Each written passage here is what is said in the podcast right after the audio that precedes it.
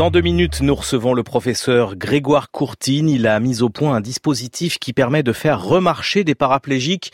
Ce sera juste après le meilleur de l'esprit d'initiative d'Emmanuel Moreau. Et ce matin, on se protège de la pollution grâce à une start-up indienne. Delhi est l'une des villes les plus polluées au monde, Mathilde, mais c'est aussi le berceau d'un petit dispositif qui pourrait révolutionner la façon dont les Indiens se protègent de la pollution de l'air. Cette innovation s'appelle le Nasofilters. Ces jeunes créateurs affirment que c'est le premier filtre à narine ayant la capacité de filtrer 90% de ces particules fines de moins de 2 micromètres et demi de diamètre qui pénètrent dans les poumons. Cette société a été créée effectivement par trois copains de l'Institut indien de technologie de Delhi. L'un des fondateurs, Patrick Sherman, était particulièrement motivé car il a grandi en voyant sa mère souffrir de terribles crises d'asthme. Il était donc déterminé à trouver une solution pour l'aider à protéger ses poumons. En fait, ce sont deux filtres très fins un pour chaque narine, qui obstrue l'entrée du nez.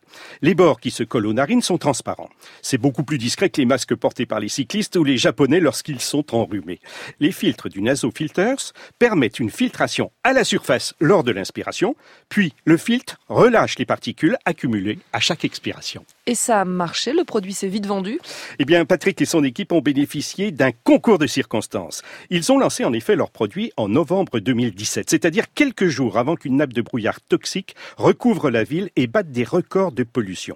Emma Stocking de Spark News, l'agence des bonnes nouvelles, se souvient, elle était en Inde à cette époque. J'étais effectivement en Inde à ce moment-là et je me souviens que la pollution était telle qu'on ne voyait pas à quelques dizaines de mètres et selon les médecins, le fait d'être dans des lits à ce moment-là équivalait à fumer 50 cigarettes par jour.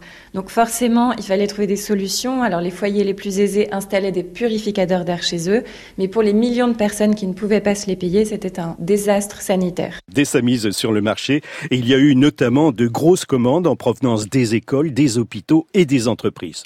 Les filtres sont vendus 10 roupies l'unité, soit 12 centimes d'euros environ, un prix abordable pour une grande partie de la population. Il y a également eu beaucoup de demandes en provenance de l'étranger, notamment de l'Iran et du Vietnam. Les filtres à air pour mieux respirer, c'était le meilleur de l'esprit d'initiative d'Emmanuel Moreau.